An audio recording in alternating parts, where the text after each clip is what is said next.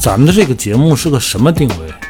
母油定位，不油鱼丸。真的有很多我一直特别想吐槽的，来吧，来啥呀？兄弟，来。开始啊！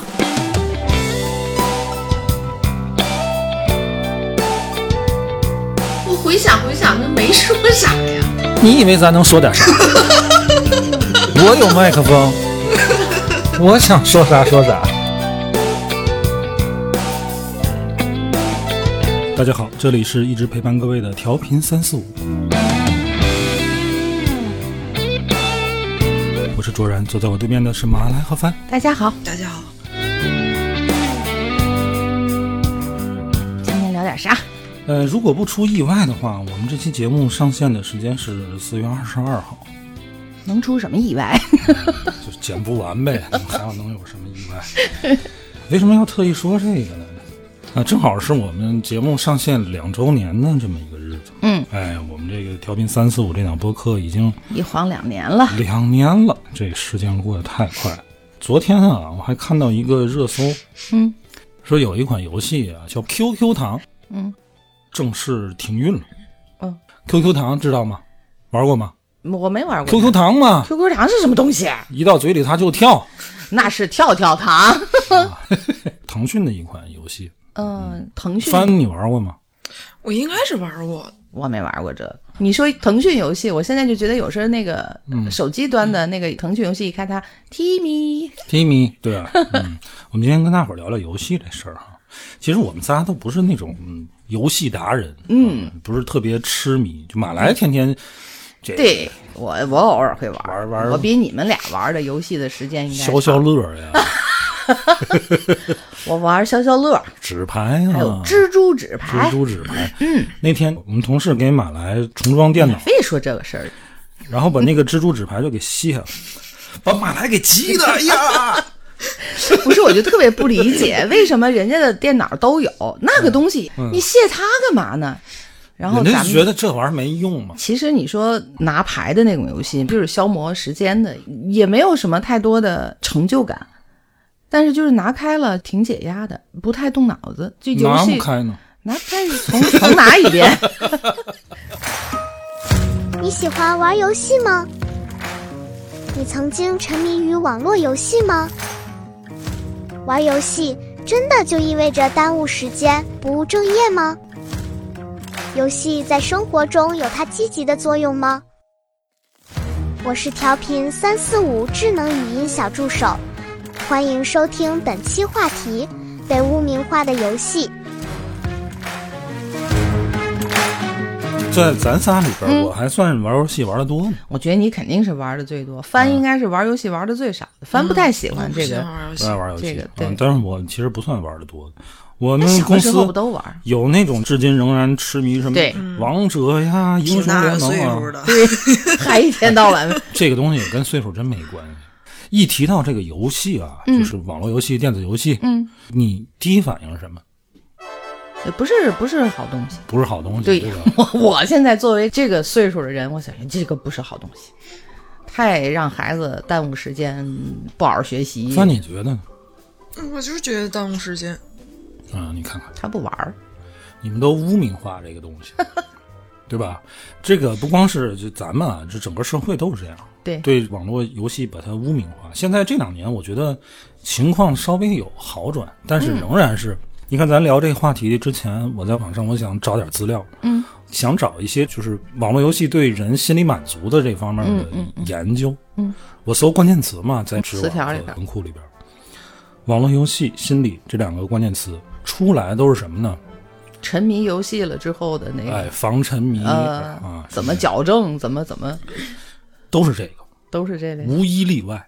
是当然，网络游戏对青少年的这个心理影响肯定是存在的，但是我觉得它不光是消极的影响，肯定不光是消极的影响。嗯嗯，最早的时候，我最早喜欢玩，包括现在，我还是愿意在电脑上，就是什么果蔬连连看，还有黄金矿工，嗯，还是喜欢这么玩两把。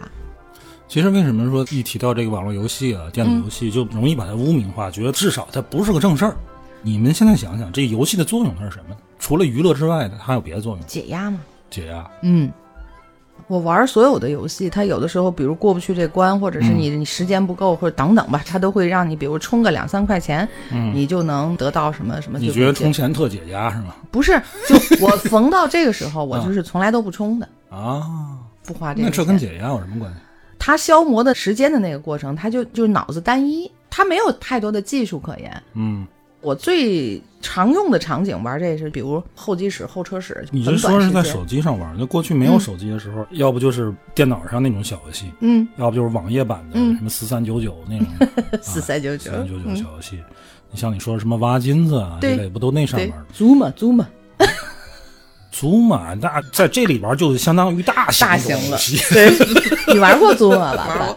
祖玛是不是很好玩？嗯，那稍微得动点脑子了。那个，那要是分值高，就得你等它窜到多少，然后它蹦蹦蹦蹦一一直往回转的话，嗯，那个分值会特别高。哎，我在网上看过有一个超级大牛玩祖玛，嗯，就经常有那种视频，你一开始觉得堆满了的时候，对你上来觉得他我这乱乱玩，这不就是吗？实际上一跟哪儿啊？这一个碰过去之后，最后一下全退回去，那都是高手。这玩意儿也其实挺有意思。嗯，你看这种小游戏啊，小型的游戏，呃，有人把它称为这种办公室小游戏。嗯，就是你在工作之余，你随便打两把，它第一不太占用你的时间，嗯，对吧？随时你都能结束。对。那它还有一个特点是什么？就是它其实是给你一个特别频繁的奖励机制，对吧？特别特别频繁。比如说你玩蜘蛛纸牌，嗯，当然你要一直拿不开，你你就算了，你就不玩了，对吧？嗯嗯。呃，像扫雷那个东西，嗯，消消乐。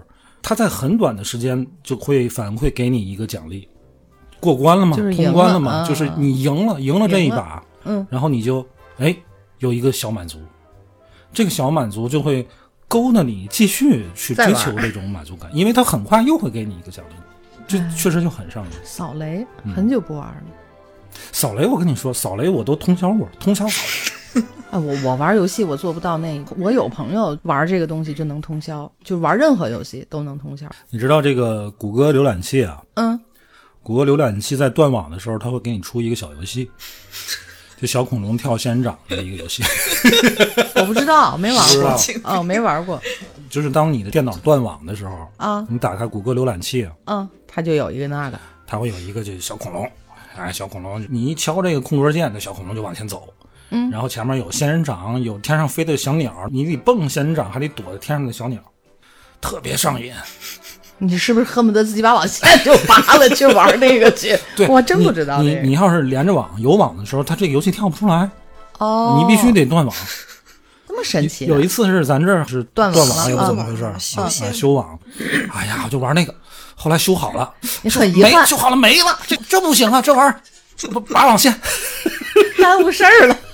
我还真不知道有那，但是你说那个游戏是让我想起来，有两年了跳那个块儿，嗯，就在手机端的，刚有小程序啊，对，那个就跳一跳，跳啊，好像是那那个跳一跳都是后来了，最早是全民打飞机嘛，你还记得吗？哦哦哦，对，第一个微信小程序的这个小游戏是就是打飞机，是吗？对，它带排行榜的，嗯，你能看到你的微信朋友圈里边的好友的排名。排第几，然后追，没这这个也特别哎勾搭人，哎，好像有点印象，那好像是每周更新那个对，哦，但是这种小游戏就是也没有什么可升级迭代的对对。东西，对对，所以它的生命力不会太长。你看那阵儿微信小游戏有一个榜单，就是大家都在玩什么，嗯，它分周和月去统计，嗯，你查看最近一周和最近一个月两个榜单，它那个玩的内容就会差别很大。你像这种打飞机的、全民打飞机这种，你不会持续的玩。对，第一它不动脑子，它不需要你动脑。比如说你跳一跳呢，你你需要你动什么脑子？不需要动脑子，对对对，对吧？确实好像就是一阵儿，嗯，就不玩了，就不玩了。哦，那然后它就会再出，再让你一个新的，差不多还是不动脑子的再去玩。不动脑子的游戏，但是这个东西就是它很上瘾。这种即便不动脑子的，就是你追求那个最高记录嘛，嗯，不需要你脑力，只需要你手眼协调。当时我玩支付宝那个什么种树啊，还是喂小鸡啊什么的，里边有一个游戏，就是你给你的小鸡打网球，还是打还是打排球来。我也玩就是 当你打到一定的这个局数之后，它就会给你奖励。但是你达到那个奖励之后，它这个游戏你还可以继续玩，就是你挑战最高的这个记录。哎呦，我玩那个，我我我可我可上瘾了，因为他我从来没玩过。因为他也有这个支付宝好友的排行榜，哦你得看。我去，我说你你你打那么高分是吗？你有病是吗？你你哦，打那么高，你你得挑战我我得我得来。那你就病更重了呗。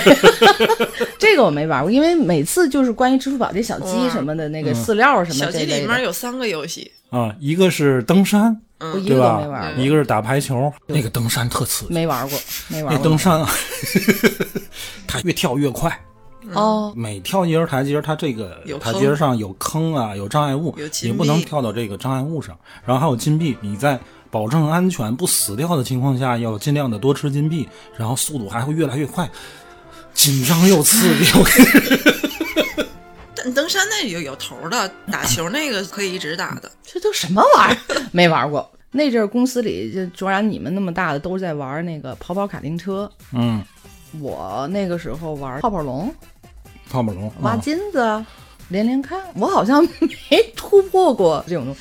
那个跑跑卡丁车，我的天，他们都能中午吃饭时候玩，下了班不走。比如说你打得好，那后面站几个人就在那儿看，告什么？我记得什么加气儿，然后也不怎么着什么加液氮。啊，就在那儿看着你打我。儿子现在都玩这个，现在还打，有有有。一模一样吗？嗯、应该一样。他最近不在上网课嘛？上网课就得用 Pad，、嗯用 Pad。你想白天我跟他妈都上班，嗯然后他要不在奶奶那儿，要不在姥那儿，嗯嗯你手里拿个 Pad，有时难免就玩点。能保证他不玩吗？嗯对吧？然后我就跟他说：“我说你在姥姥家，在奶奶家你不能玩嗯。啊，如果你能做到的嗯话，，回来玩我，哎每天你可以玩嗯，玩一会儿。半小时，晚上回来的时候，他真的挺听话的。嗯。啊，因为我跟他说，我说你，嗯。你打开什么应用，我当时我就知道。现在的这一届家长，就这段时间的这个网课，我估计你们人人都有监视孩子开开的那个网页的这个东西。对。他挺乖的，我回家一检查，确实这几天他就除了那个网课，什么都没看，没。玩过那些然后做完作业他就玩一会儿，他最近爱玩那个跑跑卡丁车。哦，我看他玩，我说，我说这个还是那个世纪天成的吗？嗯，对。啊。您怎么知道？您玩过？我说我我玩过。我说我说爸爸玩这时候还没有你呢。哎，肯定是 那然后那天我说我说我说你你你你你躲开，我来一把。玩的好吗？不行，没他玩的好。哦，这老也不玩了，而且你现在操作也不一样，你现在 Pad 上跟过去在电脑上不一样。对，但是我觉得，我那天跟小鹿还说，嗯我说这个东西啊，他总得接触，嗯你不能就是说你现在一点都不让他玩。嗯，有一天如果他不受你控制了，他接触到这个东西，那可能他会更加的肆无忌惮的去玩这个。我小时候，当时还是红白机的时代，玩什么魂斗罗呀，什么超级玛丽，嗯，其实我特别想让我爸跟我一块玩。啊，但是我爸从来没跟我玩过这个这些东西。他玩吗？你觉得他也玩？我爸有时候拿那个红白机打麻将，哦，打麻将那个时候呃下象棋哦哦哦哦。从来没跟我玩过魂斗罗什么之类的。哦超级玛丽没玩过。哎呀，一想游戏的时代也是在这么不断的变化着。最早为什么说叫网瘾、戒网瘾，对吧？嗯所谓成瘾，都是因为游戏。所以这个就像你刚才说污名化也好，把它视为洪水猛兽也好，那小孩一旦他他喜欢上那个，他自己的控制力又不强，那可不就是玩儿呗？我觉得啊，就是咱们把游戏这个污名化呀、就打根儿起，它就是污名的。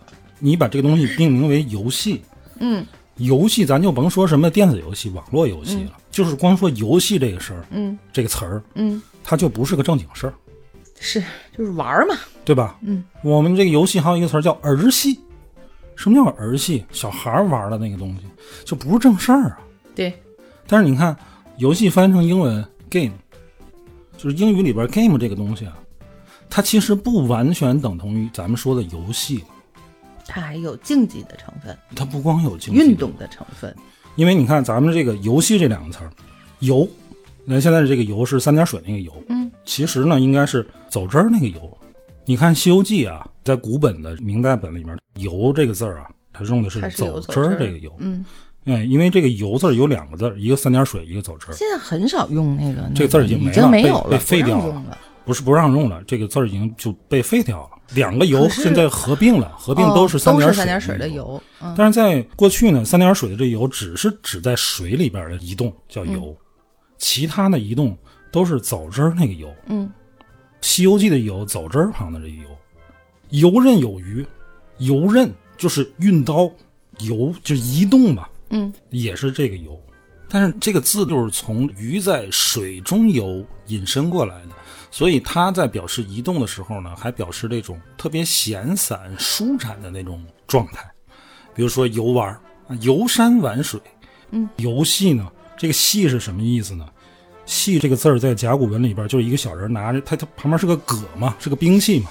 原本的意思就是让这些什么死囚啊、奴隶啊互相角斗，以取乐。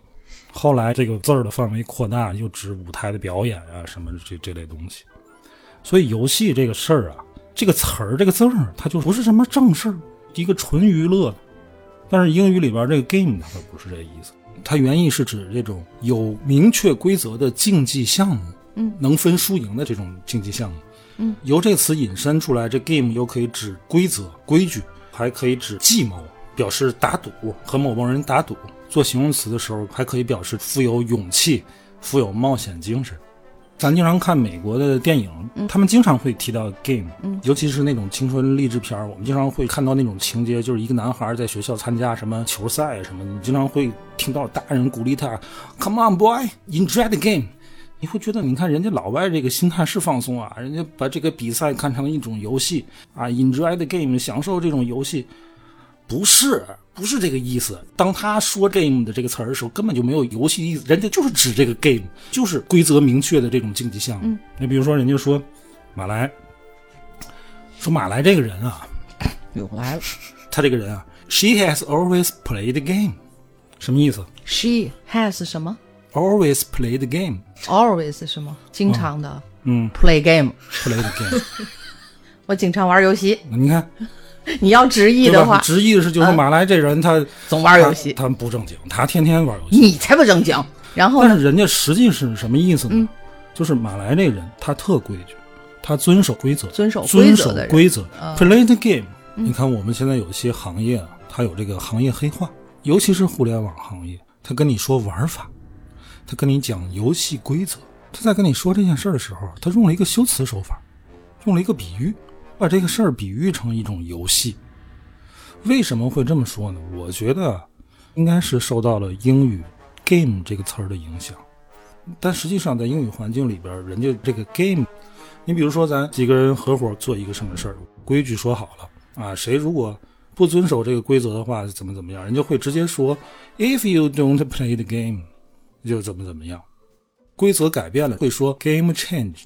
这时候这里边的这个 game 没有游戏的意思，它就是指规则。嗯，但是咱在翻译的时候，不但把规则这意思翻译到了，而且呢，又多翻译了一个 game 所代表的一小部分的游戏的意思，变成了一种修辞手法，游戏规则、玩法。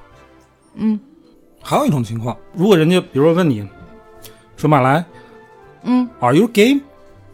嗯，就是你要从字面理解，这什么意思啊？你是游戏吗？你是儿戏吗？你你你才 game，你全家 game 吗？但其实人家意思就是，你想不想试试？有勇气尝试一下，敢不敢试试？Are you gay？所以你就能看出来，game 和游戏这两个词可能有一小部分是重叠的，但是如果从这两个词的文化根源上来探究的话，可能这两个词所代表的文化底色是完全不一样的。我们中文语言里边的这个游戏很简单，就是一种娱乐，不是什么正事。但是英文环境里边的这个 game，它应该是包含着规则和竞技的这种文化在里边。所以这有可能就是当我们把这种东西称为游戏的时候，我们其实就已经给了它一个预设的把它污名化的一个前提了。意义的东西确实，但是咱们能把这个 game 全民都知道它是游戏，肯定很大程度上是因为那些外来的游戏，它当你这一局没过的时候，它都有个 game over。我觉得所有人都知道这个 game over。Game over，马来说的这个确实是 Game over，确实是很普及。但是这个 Game over 这个词儿啊，曾经像词源啊认为它是一个日式英语，呃，因为英语应该不这么说，他应该会说 “the game is over”。嗯，人们认为 “game over” 这个词儿最早出现是在日本的那种游戏主机界面上，而且有时候他会写那个日语 “game over”。但是实际上呢，在日本主机用这个 “game over” 之前呢，一些美国的这种街机啊，也会出现 “game over”。但是在游戏机出现之前，“game over” 在日常生活中也在使用，嗯用来形容就是这事儿完蛋了，没戏了，玩完了。比如说男女朋友分手就会说 “game over”，嗯，但是这里边说的 “game over” 跟游戏没有关系，就是说这事儿完了。直到后来有这个电子游戏出现的时候，大量的在电子游戏失败的时候使用 game over，然后人们会把这个 game 这个词儿就更紧密的和电子游戏关联起来。嗯，然后跟这个词儿相类似的用法呢，还有一个它叫 the game is up，意思就是说秘密被泄露了，计划被发现了，就完蛋了，大势已去。这就跟游戏一毛钱关系都没有了。所以，如果你在英语的语境里边去理解看待这个 game，它不是一个不正经的玩意儿。当然，我这么说也不代表说在英语环境的这个国家里边，这青少年就没有就没有网网瘾，不他会也有也有。我觉得，就从我自己的从接触游戏到后来孩子玩游戏什么的这个感觉里面，还是会有防，因为大部分的小孩儿他是自制力比较差，其实成年人也如此。有时候包括我自己，就玩一会儿手机这个游戏，本来说就嗨没事儿玩两把，就一直玩下去了。嗯我说我就想玩半个小时，嗯我没有一次半小时能收手。嗯，就成年人尚且如此，对，这个孩子你就更没有办法。像我们孩子小时候也玩，嗯家里觉得网速不好的时候会去网吧玩。你虽然没逮着他现行吧，但是我能感觉得出来，他一定是去那儿玩儿了。还好的就是没有他说是我去逃学玩吧，这里边有个很大的原因，就是打这个游戏，你的孩子刚接触的时候，你就在抵制他。其实我现在想，我真的不知道他玩什么，我不知不是很清楚他玩什么，所以呢，对嗯？吧？我你说我为什么让我孩子每天可以玩半小时？但他现在小呀，就是我每天就是他有一个番茄闹钟，嗯我说每天只能玩半小时。他现在很乖啊，就是把那个番茄闹钟上好之后，半小时一打铃，他就就不玩了。就不玩了。嗯，就是他可以玩，就这个东西，他每天都有机会去玩，所以他就不会玩起来这个东西我没完没了。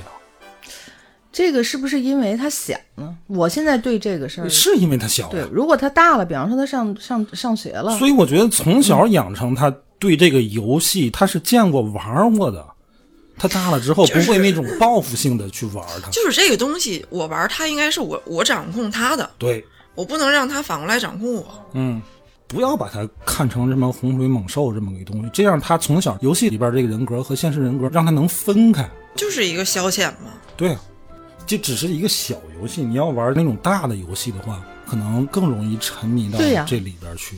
你就别说别人吧，就说咱公司的这个一天到晚得空就捧着手机玩的，他玩的那个，他玩王者，但凡有个屁会儿，他就得玩。嗯，我就觉得你说一个这么大人，你天天他谈起来头头是道，我真的不知道那个东西有什么成就因为你不玩嘛。前两天我看一一篇文章，他是什么中国电子游戏研究协会的，还这、还有这么个协会啊。对他说，一帮专家学者、教授去批判这些年轻人，嗯，他就说你们都没玩过，你有什么发言权去说去这个说，这些事儿？嗯嗯，你说这个网络游戏成瘾吗？它肯定成瘾。你不能说网络，你刷个小视频你都成瘾对，停不下来。啊，跟网络游戏有什么关系？凡事都有利弊，你只看到网络游戏不好的东西，从来没有人去研究网络游戏它对青少年的正面的积极的作用，没有有这些研究吗？没有啊吧？好像没有，对吧？没听说过。你不能说它一点正面的、积极的东西都没有吧？就是现在的那种大型的网络游戏太真实了，它有很多这种情感的代入，而且它给了你很多生活当中不可能的东西，让你去探索。我觉得这个东西对青少年其实它是有好处的。你刚才说现在的这个场景，我现在就在想，我从那个老的电脑，就是还带软驱、软盘的那个 那个时代玩个玩个扫雷，玩个什么，然后到后来玩那种可乐巴拉里头的那些，都是在电脑上玩的那类游戏。嗯然后到现在玩手机游戏，再有现在就是那个带上那个那个嗯，VR VR 的那个。嗯这么真实，三百六十度在那个场景里这样去玩儿。除了单纯这个游戏产业能够获取利益之外啊，嗯，我觉得它一定是就像你说的，有很多很多的好的地方，就像让人放松，或者是你说引发探索，或不然的话，它不会这么迭代，不会这么前进。对，这点我是认同，但是我还是觉得这个游戏它不该沉迷。任何事儿都不该沉迷。可是如果是呃有用的，你可以沉迷啊。呃，我记得有一期我看这个奇葩大会，嗯嗯、来了一个是清华还是北大的一个学物理的博士，嗯，他做好多没有用的没有用的东东西，嗯嗯就没有任何功利心的东西去做一些自个儿想做的事儿，嗯，没用的事儿。他研究这个秋裤穿在毛裤外边儿还是穿在毛裤里边儿，哪个更保暖？他做这种有用吗？最后他研究其实有差别吗？有差别，但是这一个差别可以忽略不计。略不计。但是他告诉你有差别的，你说它没意义吗？它确实没有意义。嗯但是我们从小教育孩子，就是你一定要做有有意义义的事儿事。情，你做的这个事儿没有任何意义的话，家长都是很反感、很反对的。但是但是有意义跟没意义这个事儿本来就是人去对呀、就是意义这个东西，什么叫有意义？这个东西是成年人去定义的。对呀、你比如说小孩玩儿，哦，OK，你可以玩儿，但是你要玩一些有意义的。你比如说，你去楼下跳个绳啊，跑跑步，能锻炼你的身体，这个有意义。这个有意义。玩儿啊，玩玩具可以，爸爸给你选点益智的玩具，嗯对吧？开发你大脑。我去他娘的！我是他妈玩儿，啊就是玩儿就是为了开心啊。难道我放松，我开心，这个不是有意义的事儿吗？对呀、对吗？你老玩平板儿，老看电脑，不是怕你眼睛不好吗？我没说不让你玩儿，你眼睛好，你你你 不也戴眼镜吗？我玩儿一会儿，我做眼的保健操。哎，我觉得没有人不喜欢玩游戏，翻这样的可能是比较我也会玩那种休闲小游戏，我不玩你刚才说那种大型大回合制的，是因为半截停不了，那个很麻烦，我觉得。只是因为半截儿停不了。嗯我感觉那女生的这个在玩这种的比例远远会小于男生。我不知道为什么啊，但是我跟你说，我理解的原因，嗯、这种大的游戏它其实是一个趋向于真实的社交。嗯嗯为什么它叫网络游戏容易上瘾呢？有很多这种 RPG 的这种角色扮演，它有单机版的。单机版的你不会和其他玩家有任何交集，嗯程序给你一个任务，你就完成它可能是这种多种可能性的任务。嗯，比如说小时候我玩《仙剑》，那是我玩的可能比较早的 RPG 游戏，就是角色扮演，你扮演一个角色嘛。嗯，你根据你每次触发的动作不同，剧情会有不同的进展。嗯，你沉迷在那个剧情里边。嗯，当时玩《仙剑》，很多女孩也也也玩，对吧？哦她沉迷在那个剧情里边，哎呀，又武侠又玄幻、又有爱情，确实很吸引人。可是如果你要玩网络游戏，有很多真实的玩家，看出现那个角色，他是一一个人他背后是一个真实的他人，是个人。他所有在游戏里边的行为都映射他真实的性格、他的意识。嗯，而且游戏的设置可能大型游戏会比较复杂，很多人他有一种畏难情绪。其实玩游戏是有一个门槛的，游戏分很多种类型啊。你比如说，我比较熟悉，我最爱玩的还是这种 RPG 游戏。你扮演一个角色，一开始你是个新手，你个菜鸟，做简单的任务，嗯，认识一块都是很菜的小伙伴儿。哎，那有的人可能就认识一些大号，然后大号带他，嗯，他升级就快。你在那上面也是需要社交的，我从来都没玩过这类的游戏。嗯翻玩过吗？啊，玩过。有社交属性式的这种游戏，我一次都因为它那个场景是一个新的世界，嗯，用的这套人情世故还是你现实当中的东西。魔兽是这个意思吗？算这类的是啊，是还有比如说你提到这个红警啊这类，嗯，那叫即时战略游戏，它需要你一个全局性的思维。你说它不益智吗？嗯我的哥哥，你想我都五十多了，我的哥哥嗯，到现在还在玩红警。我老说，我说你是不是哪儿出小人儿，你都会背了？他那有个可是，但是他还是会嗯会在玩。那东西现在是不是已经都迭代更新了？回来我找找，给他弄一新版，让他再沉迷一下。对，像这类游戏，它有很多迭代更新的可能和机会，什么冰封王座呀、暗黑呀、魔兽争霸呀，这都属于这种即时战略的游戏。嗯、这种策略类的游戏，有的人不爱玩，嗯，我我可能差一点，我不喜欢。因为它需要动脑子。我觉得什么一会儿挖钻、嗯挖矿是那类的吗？对你，你除了你要控制你的部队之外，你还要建筑你的工事、房市，盖然后你你需要战术。那这个和那种大富翁的类似那种的，大富翁属于经营类游戏，那不也这样吗？你得买这个弄那个啊，就是现在咱们手呃它叫。SIM，就是叫模拟类游戏，啊模模拟经营，模拟人哎，比如生，或者说像模拟人生、什么大富翁这类，饭店是什么餐厅，你经营一个什么东西，或者啊你经营你自个儿的人生，经营一个城市，模拟城市啊。啊，大富翁这类东西，你在游戏里边做生意，那我现在玩那个猫餐厅的那个也算这种吗？什么猫餐厅，开心餐厅是吧？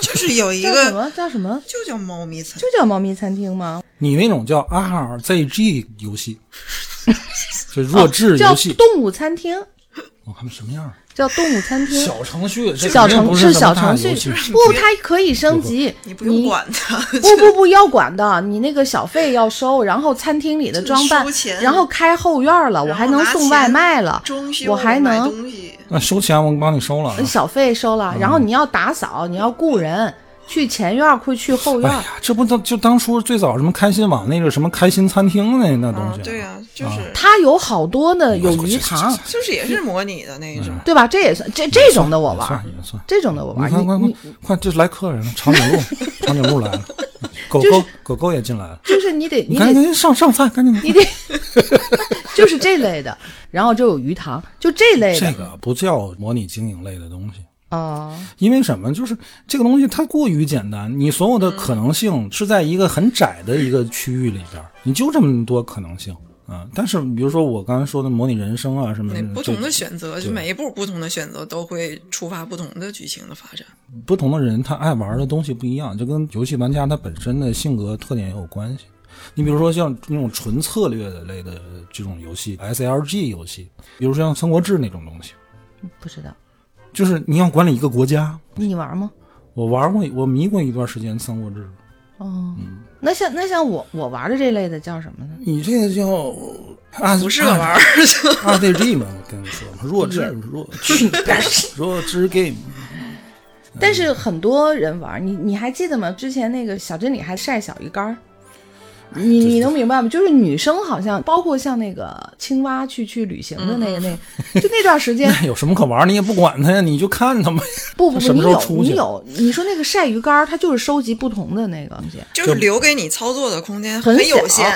对嗯，就是你的变量很小，对，变量第一少，第二但是它变化很让人沉迷，啊对，就跟你养个什么 QQ 宠物是很让一样的。人沉迷，嗯。你那阵儿都都有那个电子宠物，那个那蛋有钥匙链儿，哎呀，今天得得喂它了，就是你你当可操作的空间就是喂它或者不喂它，嗯，那有什么意思？但是你看这一类的，我估计可能就是女生玩的会多，就是不用动脑子。女生会玩的很多，男生可能会倾向于你说的那一类的。这个游戏不光是动脑子，还有手眼协调。我觉得很多东西都是女生不擅长的，比如说有那种 ACT 游戏，纯动作类的，街霸、拳皇，打枪那 CS 是那还不是还不是那个叫 F R C，就是 First Person Shot，就是第一视角射击类游戏。这又都不一样。哎哦，CS 一样。什么半条命，呃半条对对现在那种吃鸡，它都是第一视角的那种射击类游戏。嗯，我一般玩不了那种东西，我晕。我也晕。我们那个你们那个弟弟是超级爱玩这类的东西，啊在屋里跟个傻子一样的射箭，摆出那种嗖嗖射箭，还捡起来，看的跟个傻子一样。他特别爱玩这这类，不对，但是他都是这类的，就是你说的那种叫第一视角的这个这个。对。你这种东西就是迭代嘛。你说射击类的东西，你说魂斗罗其实它也是射击类的，它又是动作类的，又是射击类的，但是它是一个二 D 的平面的嘛，嗯，你的那一关一关的过。比如说拳皇那种格斗的，它也是一个二 D 平面的东西。但是后来动作类的游戏再迭代再更新，我之前玩过一个叫波斯王子的一个，它也是动作类的，但是它就是一个三 D 的，可以三百六十甚至七百二十度的切换你的视角，甚至还可以以主视角的角度去玩。还有呢，就是比如说像逃跑卡丁车那种东西，它属于竞速类的 RCG 游戏，最经典的什么极品飞车，就是你这哎就就飙。还有像什么实况的 FIFA 类的游戏，就体育类的游戏，就是买买队员的那哎踢体育类的游戏。应该就是这几大类。那你看他说了半天，我觉得可能女生玩的可能女生偏好的，像什么最早的换装的，什么什么 QQ 秀，你说那是？暖暖不奇迹暖暖，嗯类似那种，嗯就是最早四三九九时候就有，男生估计肯定不玩那个，但是他刚才说的那些游戏里，不会没有女孩玩的很棒，有肯定有很很多，嗯对吧？但只是这个还是有偏好，嗯，嗯当时我玩魔兽的时候，我就跟我妹一块玩。嗯，有玩的特别好的，对吧？他是我认识比较早的人民币玩家，那阵我们还玩奇迹的时候，花钱买装备的。那阵儿也没有网上支付，嗯。就是去网吧，嗯。面对面的，我前两天那于小阳还就买，说是今天上线一个皮肤，嗯，立马就两百多就买，我都觉得，哎，所以你理解不了，对吧？理解不了，嗯。真理解不了。于小阳就跟我说，他妈嗯。就一直认为他这个不务正业。他说我这个游戏我能挣钱，对，给他妈看那个游戏的收入，嗯，他妈说你别再是个骗子了？你这是骗人吧？你这是诈骗吧？对 理解不了，理解不了对吧对对，我最沉迷游戏的那段时间，应该就是上大学到刚毕业之后。学生时代容易，现在其实你看网吧还有啊，但我觉得大部分就是现在还有网吧这个这有种东西吗后来叫什么网咖，嗯，就反正是现在感觉上环境越来越好对吧人家提供的服务也越来越全，嗯但是绝对没有就是你们小时候网吧的盛行的那那种年代过去了，嗯因为你在家里配置一个就比较容易了嘛。但是这个在家里边玩跟在网吧玩意思还不一样。都是我现在挺怀念在网吧玩游戏的氛围感不一对样。现在好多的网吧基本上都是跟这个游戏这种大型游戏挂钩的。对，我们一般去网吧就是包夜刷宿。嗯，当时有段时间就是打击网吧，打击黑网吧尤其。嗯嗯嗯，为什么要打击黑网吧？黑网吧它它它没有证证照啊，它便宜，你知道吗？你几岁？爸爸，我九岁。我当时我们经常去一个黑网吧，我们管叫大铁门儿，就是它我这院里边有一个大铁门儿啊，打铁门儿。我也去过那种倍儿神秘的，是搞搞的，嗯跟街有有暗号一样的。它只有晚上开，只有晚上开。但是附近的小孩啊就是都知道，你你进去之后，这真的就像那个杨毅那段子里边说，在外面把门就就把打天门就给就锁上。就锁上了，真的是那样。其实现在想想挺不安全。这就是安全隐患太多了，当时不就是因为这个锁上有一个火灾吗？对对对对对，出事儿。帆都去过网吧玩游戏啊？我也去过。是吗？上中学的时候正好是那阵儿也没有什么娱乐，你这不就去网吧吗？我就去过一次，嗯，那个地方你去网吧干什么？然后就公司里的小孩儿，最后我是坐那儿，大概坐了有一会儿，看了一会儿，我不实在受不了，在那屋里头，嗯，不是乱，也不是什么，就我看不懂玩的那些东西。他在连连那个，看呀你，扫雷啊！我不想玩儿，就是那游戏又觉得没意思。那是我唯一一次进网吧，但是我现在还是挺喜欢玩的。你看我这个岁数了，过年的时候也是腾讯的吧，嗯玩那个打麻将，这个可能是对于我们这个上点年纪的人来讲，还能接触到的手机游戏里，而且是常玩的，应该就是这个这类、嗯打麻将、斗地主。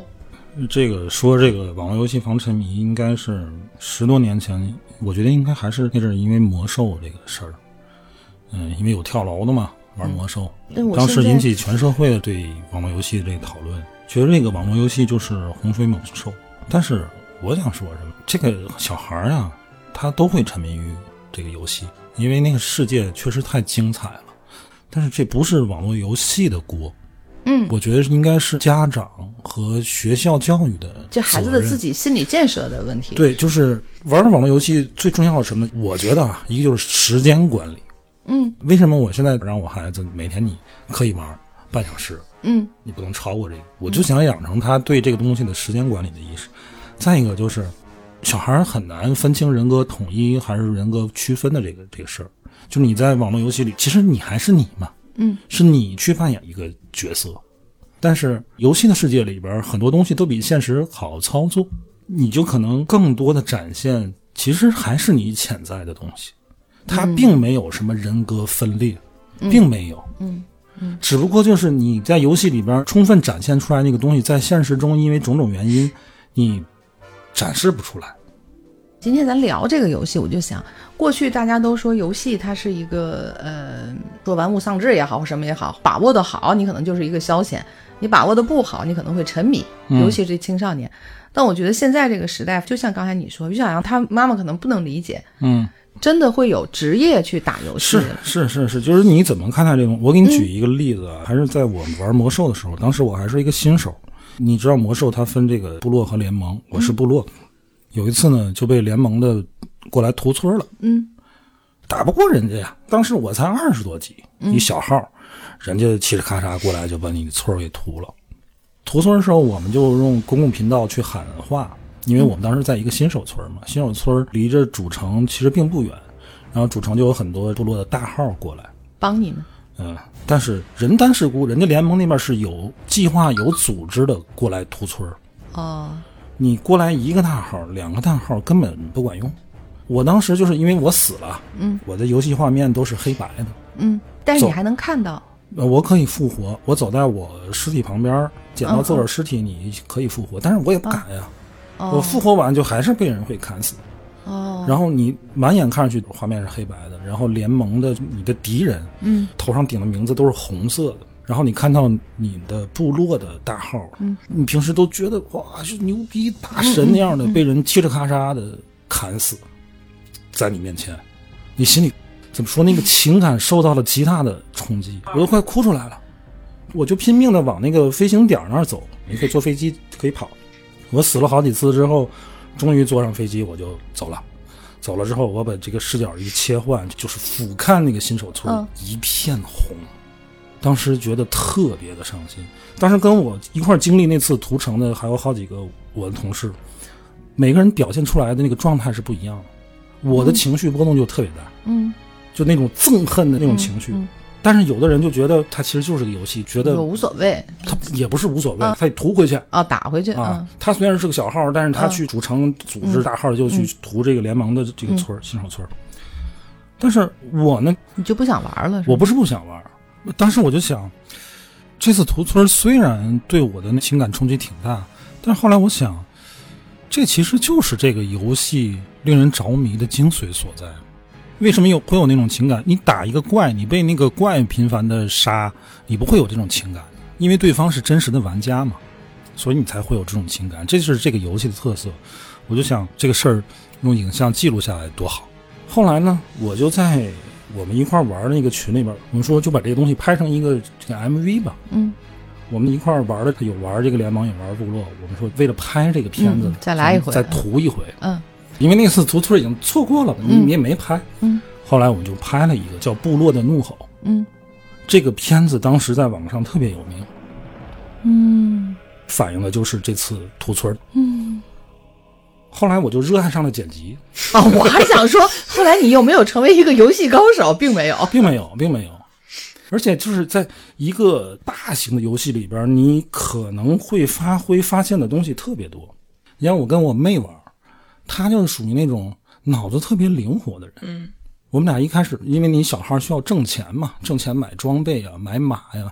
我是我们一块玩最早骑马的，嗯，就是你到四十级你就可以骑马了，但是一般人到四十级他骑不了马，为什么？因为他没有足够的钱。我就有，我是怎么挣的钱呢？就跟我我妹倒腾东西，卖装备。不是，我妹她是联盟的，嗯我呢是部落的。联盟的宠物啊，跟部落宠物不一样，但是联盟跟部落有一个共同的这个就就就叫和平城市吧，在那里边可以交易。大伙儿就是交易。然后他从联盟买了好多联盟的宠物，我从部落买了好多部落的宠物，都放在那个市集里边。我们晚上打个电话，我说我三二一往上放，你就赶紧拍啊！我很便宜，比如说一个金币我就放上去，他啪一个金币他就拍走了。嗯，然后他放我拍，我这弄了好多联盟的小宠物，然后回到回到我的主城挂上去卖，高价卖啊！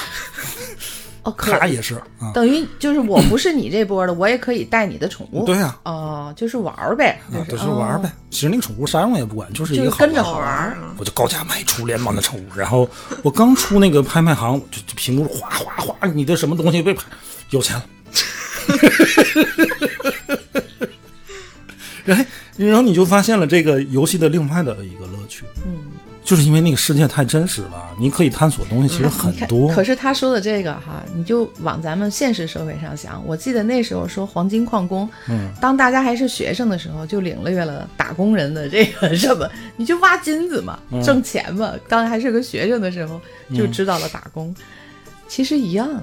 对啊，除非这个游戏它就是血腥、就是暴力的一个东西，那它是一个烂游戏，它是一个不好的游戏。就是玩那种杀僵尸也好，打什么的也好，我觉得那也是男性的喜欢的那种，也会有快乐，所以才有这么多人去玩那种杀这个砍那个，不可能不也是这样？嗯，肯定是这样你比如。像动作类、格斗类游戏，不都肯定得打男的打打玩的多。杀杀的吗？嗯前两天群里好像还有人说过类似的事儿，就是这就不对的事儿、不好的事儿。但是我会觉得，你看，嗯，不管是西方的讲你的七个原罪，还是东方的说说你的什么贪嗔痴啦，或者是佛家的五戒，就那些东西就是人的本性，本性里面不好的，所谓的不好的那些欲望。嗯可是这种欲望就是会让人觉得快乐。蔡澜说美食的时候，他说过，但凡美食都是要以牺牲健康为代价的，一点点儿牺牲一点点儿健康为代价的。嗯，可是美食就是就是让你快乐。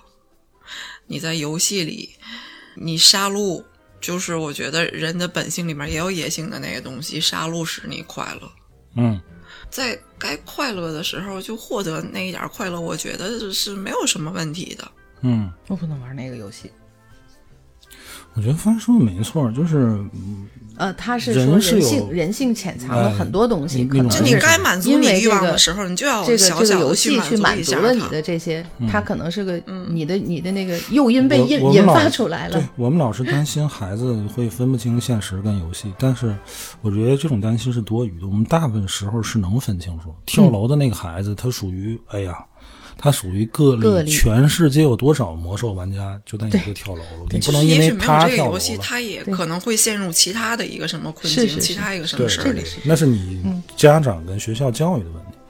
我们小时候就那阵儿还是玩那种街机的时候，有一次玩三国，那种街机啊，一般都是三套这个控制杆儿，就一个杆儿旁边好多这个钮但是我们有一次呢，找着了一个有四套控制杆嗯很少见啊，四四个人一一块玩一。块玩。我们有一次呢，就约着一块去那儿玩去，四个同学打到最后一关的时候呢，是吕布。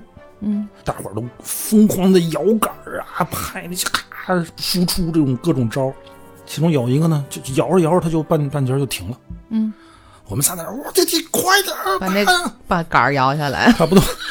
他说：“我操，我我我给拽下来了。给人机器霍霍坏了。”我说：“别说话，别说话啊！啊，赶紧走，玩完这局赶紧走对，给人霍霍坏了。你说这件事里边最大的恶是什么？就是你做了错事儿，你没有承担。嗯，你最大的恶是在游戏那个杀戮吗？